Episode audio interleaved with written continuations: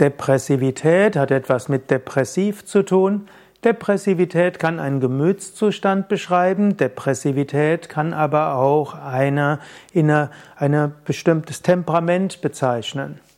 Man kann sagen, wenn jemand irgendwo melancholisch ist, etwas traurig ist, weniger Energie hat, ja, öfter so irgendwo Traurigkeitsgefühle hat, dann kann man das als Depressivität bezeichnen, um sich gleich als Depression zu bezeichnen. Depression ist ja heutzutage oft der Ausdruck für eine klinische Psychose, wo der Mensch gänzlich antriebslos geworden ist, nichts mehr auf die Reihe bekommt und irgendwo rausfällt aus allem.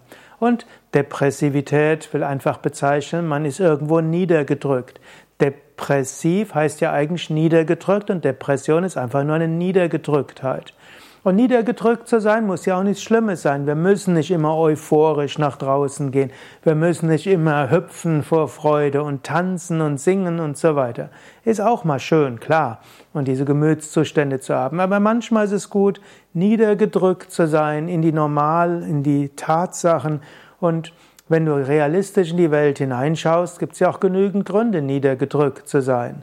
Gut, auf der einen Seite es hungern weniger Menschen als früher, wir haben einen gewissen Lebensstandard und so weiter. Aber klar ist auch, langfristig sind wir alle tot.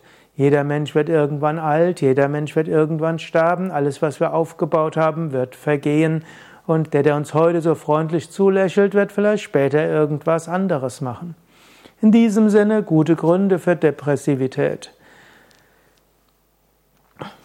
Also, wenn du mal depressiv bist, mach dir nicht allzu große Gedanken, dass es falsch sei, eine depressive Verstimmung zu haben. Im Gegenteil, sei dir bewusst, in einer depressiven Phase denkst du zum Teil tiefer, du denkst langsamer, du kommst zur Besinnung, vielleicht ist es eine Trauerphase, eine Phase der Ruhe, vielleicht will der Organismus sich regenerieren, wäre vielleicht gut, weniger dich abzulenken durch zu viel äußere Dinge, ein bisschen nachzudenken. Und dann nach ein paar Tagen oder auch ein paar Stunden kannst du auf andere zugehen, kannst deine Yoga-Übungen intensivieren, vielleicht mehr Atemübungen, Pranayama machen. Und dann kommt wieder neue Energie und neue Impulse. Du kannst zu Gott beten, du kannst um Inspiration bitten oder du kannst tiefer gehen als die Depressivität, nämlich die Tiefe deines Wesens, wo die Quelle der Freude ist. Neigung zur Depressivität. Menschen haben unterschiedliche Temperamente. Es gibt Menschen, die sind etwas fröhlicher und es gibt Menschen, die haben eine größere Neigung zur Depressivität, zur Melancholie.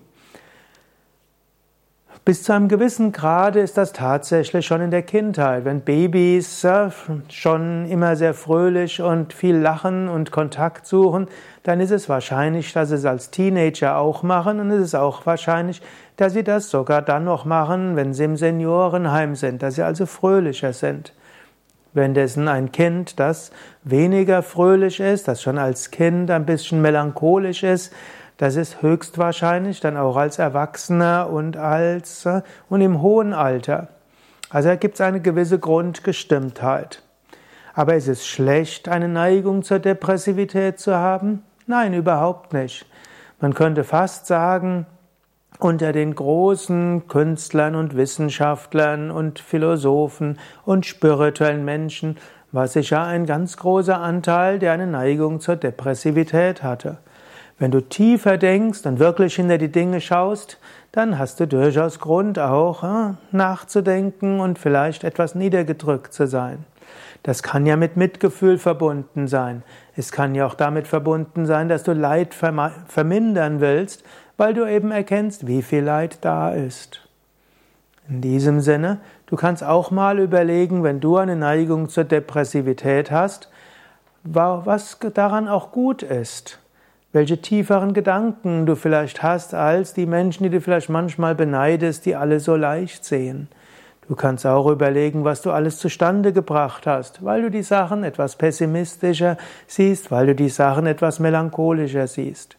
Es gibt zum Teil eine Diktatur der Fröhlichkeit, und dann, weil man eben dieser Diktatur der Fröhlichkeit nicht folgen kann, gibt es dann eine Empörungskultur, eine Niedergedrücktheit, dann ist man so ein bisschen niedergeschlagen, findet, es ist nicht richtig und Deshalb äh, schiebt man anderen die, die Schuld in die Schuhe oder irgendetwas anderes.